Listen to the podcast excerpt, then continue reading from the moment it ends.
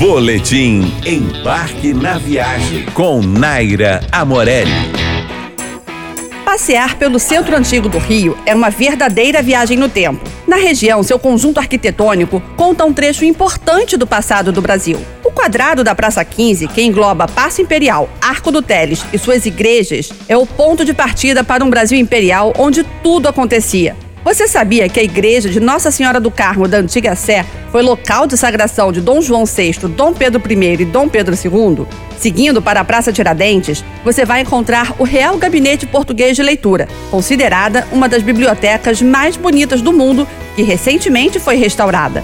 Imperdível também é a dobradinha Museu Nacional de Belas Artes e Teatro Municipal, exemplos riquíssimos e bem conservados da história da arte e da arquitetura brasileira. Feche suas visitas com o Mosteiro de São Bento, construído em 1590 por monges da Bahia com toda a sua suntuosidade. Para mais dicas sobre viagem e turismo, siga nosso Instagram, arroba Embarque na Viagem.